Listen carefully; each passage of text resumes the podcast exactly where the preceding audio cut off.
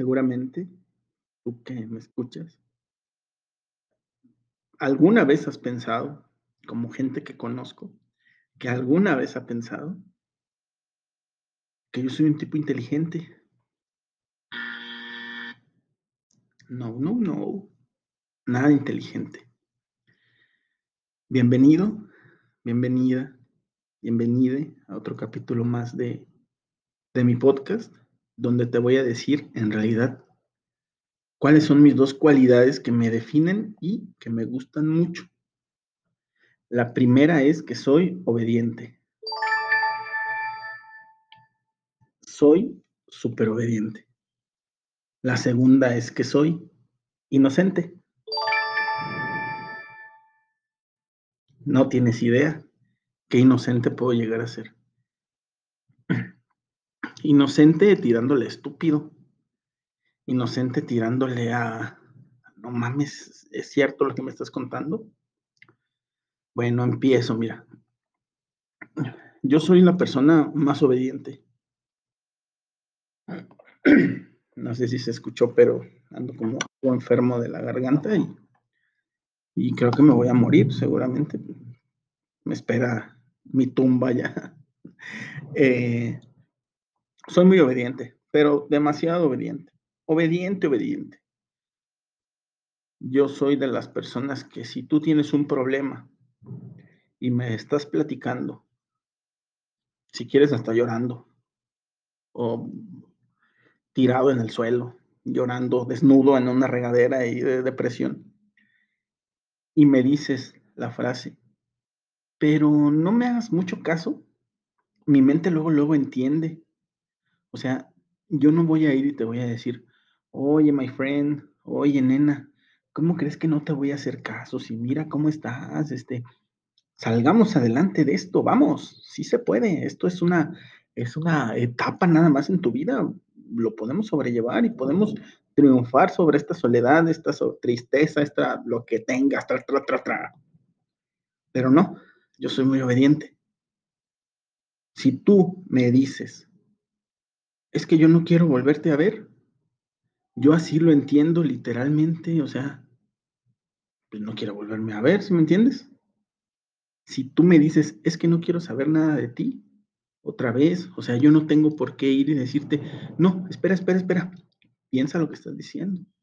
No, yo digo, esta mujer o este cabrón, en caso de que sea tan dramático como yo cuando hago dramas, me está diciendo que no quiere volver a verme en su vida. A mí, ¿me entiendes? A mí que soy todo mi querer. No quiere volver a verme. No quiere saber de mí. No quiere escuchar de mí. No, nada. Me voy. Y me voy bien en paz porque tú lo dijiste. Puedo ser mal amigo, puedo ser mala persona, pero soy obediente. Yo no te di la instrucción, tú me dijiste, no me hagan mucho caso. Anotado, no te hago caso. Este, hoy eh, también lo que te estoy diciendo no es para tanto. Ok, no es para tanto. Si lloras o te quieres aventar de un puente, al final yo entiendo que no es parte de mi culpa porque tú me dijiste que no era para tanto. Por eso me gusta juntarme con gente bien sincera. Con gente que me diga, güey, me siento muy mal y, y muy mal, por favor, quiero platicar contigo y quiero que me digas qué onda, estoy bien, estoy mal, bla, bla, bla, bla, bla, bla. Pero no me digas, no me digas, no me hagas caso. Porque te digo, entre las cosas también que piensa mi mente volátil, es, es tiempo de huir de lo que sea, ¿eh? A mí nada más dame un, pequeño resquicio de libertad, aunque seas lo que tú quieras en la vida. Eh, y hablo en, todos los sentidos, ¿eh? En todos los sentidos. A mí nada más dame un resquicio de libertad y ya me fui al carajo. ¿Por qué? Me gusta mucho estar conmigo, me la paso muy bien conmigo, me divierto mucho yo solo y me gusta la parte que tengo de soledad, que es muy poca, Sí. Que de repente es muy intensa, mm, también. pero me gusta disfrutar mucho mis ratos de soledad en cocinar, en ver programas de cocinar, en escuchar cosas de cocinar, en comprar cosas de cocinar. Es mi tiempo. Y cada quien hace con su tiempo lo que, pues lo que quiere. El otro defecto que tengo. Ah, bueno, antes de pasar, por favor, soy muy obediente. Muy obediente. Si yo te ofendo y tú me dices, no, es que no es para tanto, perfecto. Ahora discúlpate tú conmigo, más bien, porque así soy de obediente y así soy de repente de, pues como de ventajoso. Y la otra cualidad que no me gusta, pero que amo, no la bipolaridad, claramente, es el ser inocente. Yo soy, puedes creerlo o no, yo soy un hombre de 42 años y soy inocente. ¿Y qué me hace eso? Pues es ser super cuate. De mujeres, de hombres, más de mujeres que de hombres.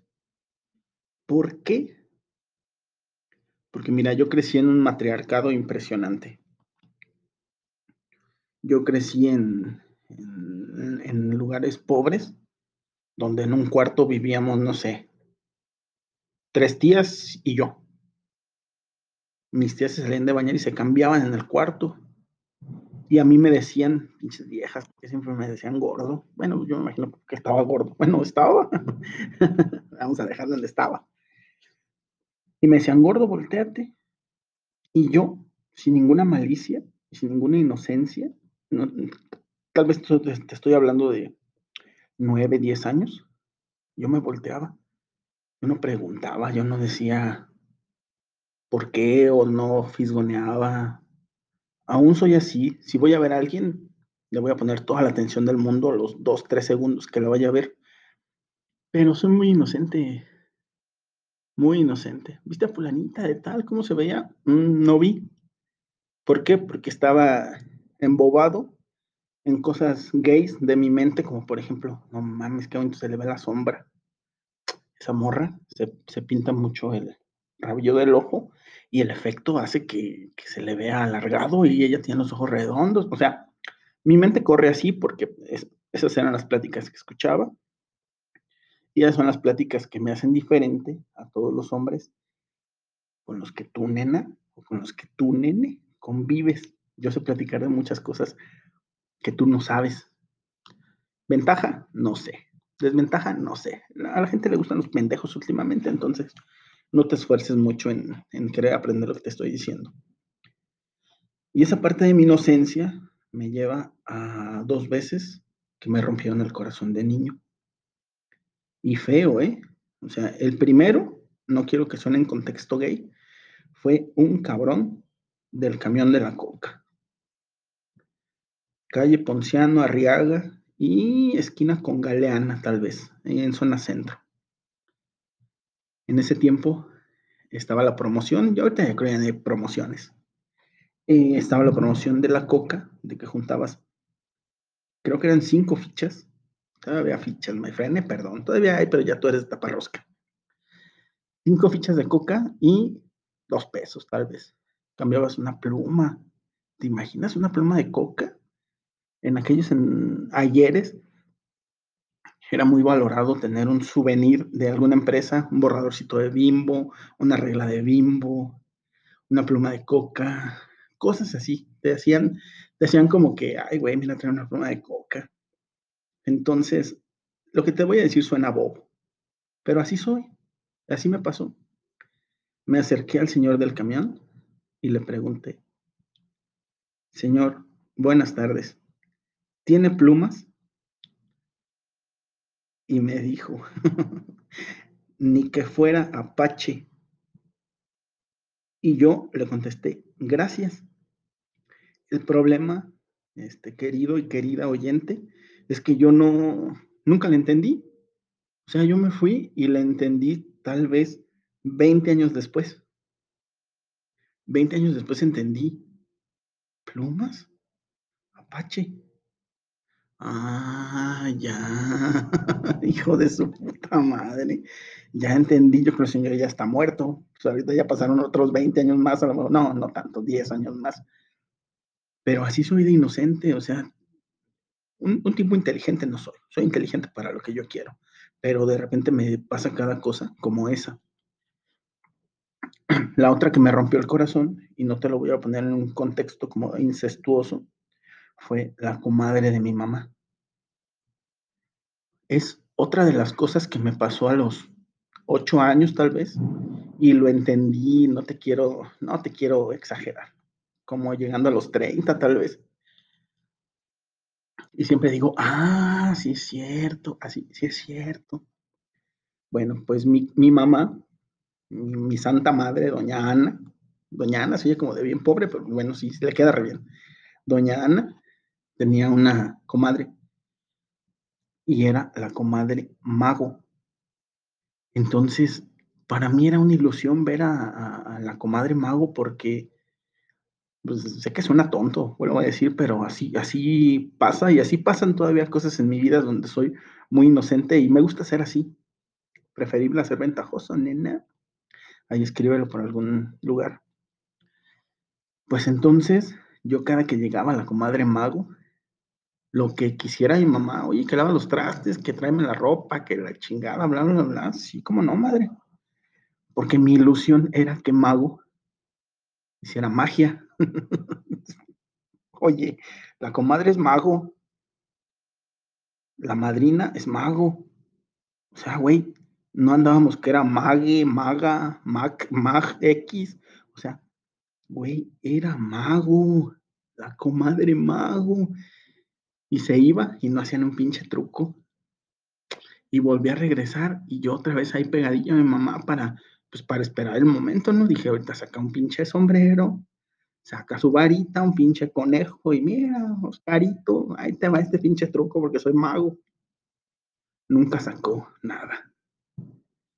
Y un día le pregunté a mi mamá, pero pasaron como seis meses. Oiga, madre, ¿por qué a la comadre le dicen mago. Y me dijo, ah, es que se llama Margarita. Y yo como siempre dije, ah, ya, con razón. Pero ese con razón, pues fue hace chingo de años. Y casi llegando a los 30, conocí un, un artista que tiene una canción que se llama Margarita. Le canta a su hija, bla, bla, bla, bla, bla. Y se me vino un flashback un recuerdo para ti. Y, y dije, wow, Margarita es mago.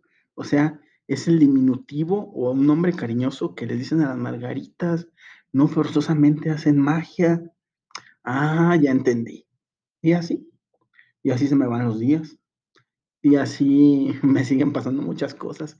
Que a gente desespero, claro. Que estoy muy tonto, Sí. Que soy muy obediente, sí. Que soy muy inocente, sí. Pero no te cambiaría todo lo que soy para ser un güey ventajoso, para ser un güey que le morbosea a alguien, que tenga malos pensamientos con alguien. Eh, hablando en, estricta, en la estricta palabra de dañar a alguien. O sea, no, no tengo nada de maldad en mí. Soy un tipo muy chido. Soy un tipo, eh, ahí me la voy llevando, pero me gustan esas, esas, esa particularidad que tengo de que puedo ser un güey bien inteligente. Y cuando se me atraviesa la inocencia y todo lo que te he platicado, soy un estúpido. Espero no te haya reído de mí porque me dolería en el alma, ¿no es cierto? Toda la gente se ríe de mí cuando cuento esas cosas. Nos escuchamos después.